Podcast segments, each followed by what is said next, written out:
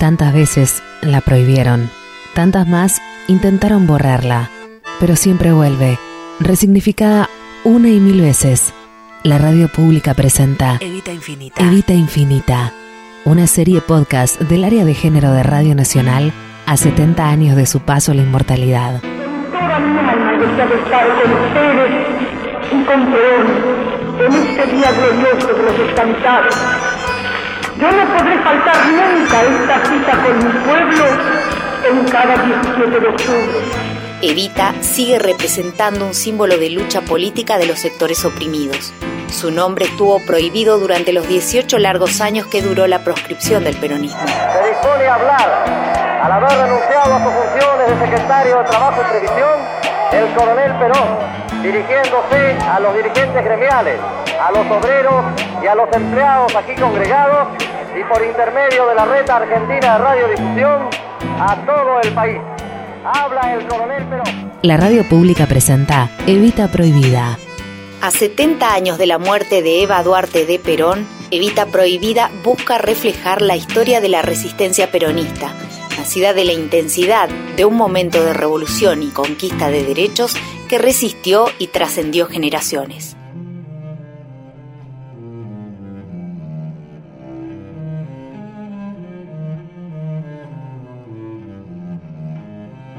La revolución de 1943 derrocó al gobierno del presidente Ramón Castillo, último de la llamada década infame, debido al fraude electoral y corrupción sistemática. Arturo Rawson asumió la presidencia y Juan Domingo Perón la Secretaría de Trabajo y Previsión Social. Al poco tiempo conoció a Eva Duarte, quien fuera luego su compañera de vida y de militancia, En 1946, Perón ganó las elecciones y fueron esas las últimas presidenciales en las que no pudieron votar ni ser votadas las mujeres y tampoco los habitantes de los nueve territorios nacionales entonces existentes.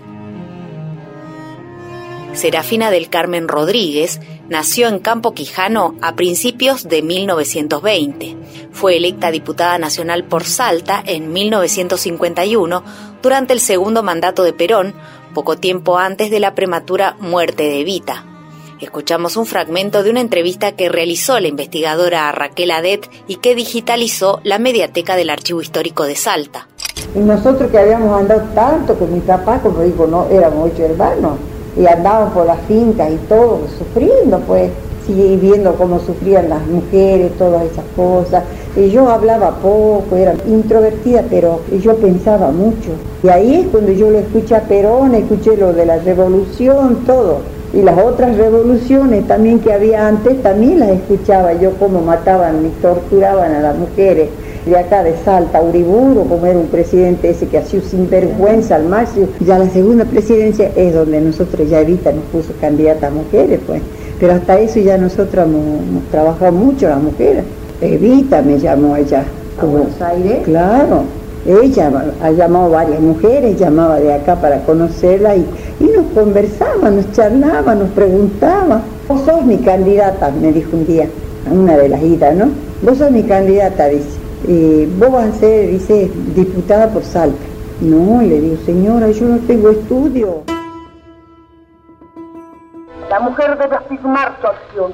La mujer debe optar. La mujer resorte moral de un hogar debe ocupar su quicio en el complejo engranaje social de un pueblo. Nos pide una necesidad nueva de organizarse en grupos más extendidos y remotados.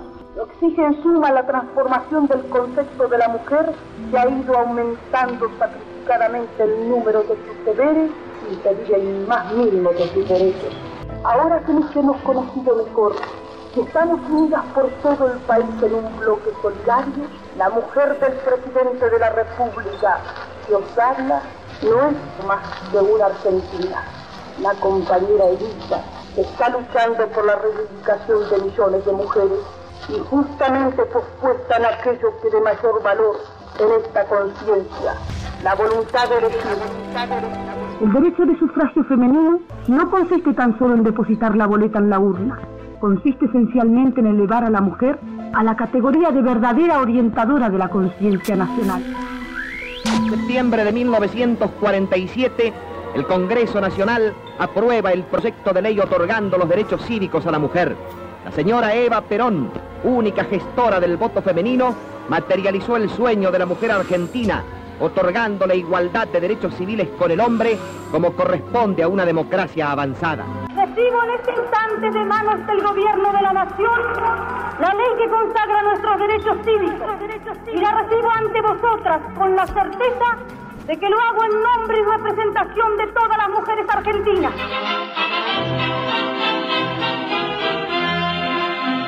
Soy la mujer argentina, la que nunca se doblega y la que siempre se juega por Evita y por Perón. Yo soy la descamisada, a la que al fin se le escucha, la que trabaja y que lucha para el bien de la nación, la que mañana en la urnas para valer sus ideales, para que sigan triunfales las obras del general. Yo soy la descamisada, surgida del peronismo, que ostenta el justicialismo como emblema nacional. Soy la mujer argentina del 17 de octubre, la que de orgullo se cubre porque es grande mi nación. Yo soy la descamisada que si es necesario un día hasta la vida daría por Evita y por Perón. La que mañana en las urnas sus ideales, para que sigan triunfales las obras del general. Yo soy la descamisada, surgida del peronismo, que ostenta el justicialismo como emblema nacional.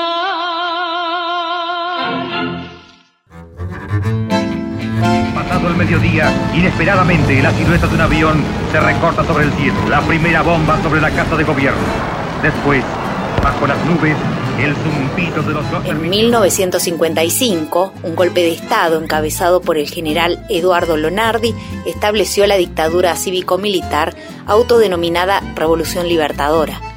En marzo del año siguiente, mediante decreto nacional, se proscribió al peronismo abarcando tanto la ilegalización del partido como la prohibición de sus ideas y símbolos e incluso la mención de los nombres de Perón y Evita. El decreto establecía una pena de prisión de 30 días a 6 años para todos los infractores. Hortensia Rodríguez, la hermana de Serafina, recordó cómo desafiaba los controles para guardar la memoria viva. En el 55 yo era mi hijo, Juan, tenía ya, ya nació en el 45, sí, me, me acuerdo tan clarito que yo iba por acá, por, por la Güemes, por la Sí. maternidad, quería escribir las paredes, porque lo- el gusto mío decía algo de Evita, porque si me llegan a agarrar. Y en aquel tiempo había este, jeep, la policía, Claro. yo llevaba un tarro de, de engrudo bajo el abrigo para pegar y poner los papelitos. Y pone los papeles. Sí, y le digo, vos avisame cuando venga una luz, porque me andaban los jeep recorriendo. Claro. Vos avisame cuando venga una luz, avisame. Eh, así yo paro. Y cuando alcanzaba a ver a la loma pila la luz, y él ya, ¡mamá! Pegaba de gritos, la desesperación, de Pobrecito, miedo. chico, yo, yo le metí una trompada, digo, pero estoy tan lejísimo, ¿para qué me grita? Y grita tan fuerte en la calle de noche. No, no, lo, lo obligaba, pobrecito. Después no vi, después del 55, que andaba la, la helicóptero por arriba mirando porque nos tenían Muy así, controlado. Allá en la loma de, de allá de San Cayetano, todas esas lomas así, que en la, ahora ya son todo casas. Sí. Temprano íbamos, juntamos piedra, amontonábamos. Después ya más, la oración ponían, cuando llegaba una fecha, por ejemplo, 8 de octubre o alguna fecha de Perón, 17 de octubre, este, poníamos viva Perón. ¡Ay, cómo se, se enloquecían! Para, Se morían de rabia. De bronca, sí. Claro. Entonces ponían viva Perón con piedras y después se pintaba. Y de arriba se veía. El periodista Roberto Acebo escribió un libro sobre esta resistencia que ocurría en Salta y también en distintos rincones de la patria. Hay escenas en la historia que, están en el libro, por ejemplo, cuando cayó el peronismo en el 55 y que Hortensia trabajaba en el Ministerio de Educación, era ordenanza, y dice que ella hacía las cosas llorando, toda la gente hacía cosas llorando. Entre esas cosas estaba levantar cuadros, quemar cuadros, botar toda la simbología, si querés, del peronismo. Después, bueno, cuando venía el 26 de julio, hacer los actos, recordando la, muerte de Evita, y hacerlos clandestinamente, o haciendo pintadas también. Cuando se siente el ruido de, que da el golpe, lo primero que me acordé de Evita, y me fui corriendo a y me, me agarraba una patota que como andaban un montón de sinvergüenza. Ahí va a pasar feo usted. Sí, y yo diablo me fui y la abracé a Eva Perón. Mire que pesa, ¿no? No sé quién era un que tenía vehículo, le pedí por favor que me ayude a llevar el gusto. La abracé así, la levanté, no sé con qué fuerza, porque después se levantara nunca más. ¿Y a dónde se la llevaba? La saqué al camino del costado de la plaza y para que me la lleve a la casa. Me ayudó el hombre, nunca más supe quién era, ya perdida yo. La llevé a la casa y la tenía escondiendo, escondiendo, todo el mundo sabe que la tenía en el fondo, que la tenía y, de una casa a la otra, y la buscaban con una persona viva, Eva Perón, al busto, al busto lo buscaban. Y revolvían a mi casa cuántas veces, y de tanto esconderla un día voy por allá, una señora amiga, que la conozco, y le digo, por favor, si me la puede tener a Evita ahí escondida. Me dice, bueno, tráela. Pero después me cuenta ella que dice que tenía un hermano en la policía, y en ese tiempo era de lo que alcahueteaban todo. Todo. Oh, le digo, ¿cómo me he dicho antes? Así que la tenía que sacar sí o sí. La volví a sacar de ahí, la volví a llevar a la casa, y había rejas, como las rejas, con tal tira al suelo. Entonces yo la puse abajo y la tapé con con las ramas de arreja. Así, así, así, tenía por, por los gallineros, por todos lados. En la lucha todos tenemos un puesto. Y en esta lucha está abierta contra el ser o no ser de la patria. Mi conciencia de ciudadana y de argentina se ha sublevado ante la patria vendida y vilipendiada año tras año,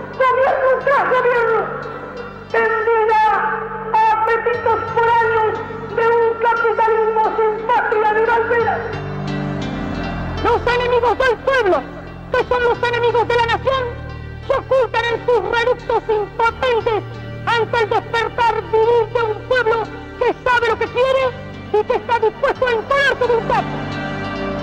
Vivimos épocas heroicas y no de cobardes ni de vendepatria. Las muchachas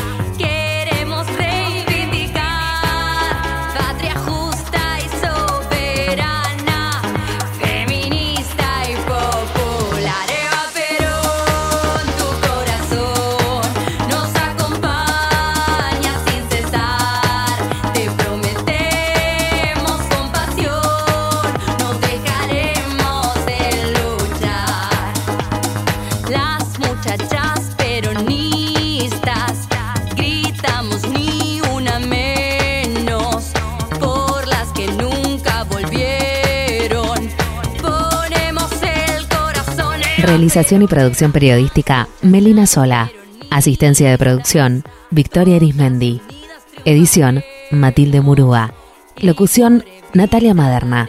Coordinación general, Amanda Alma.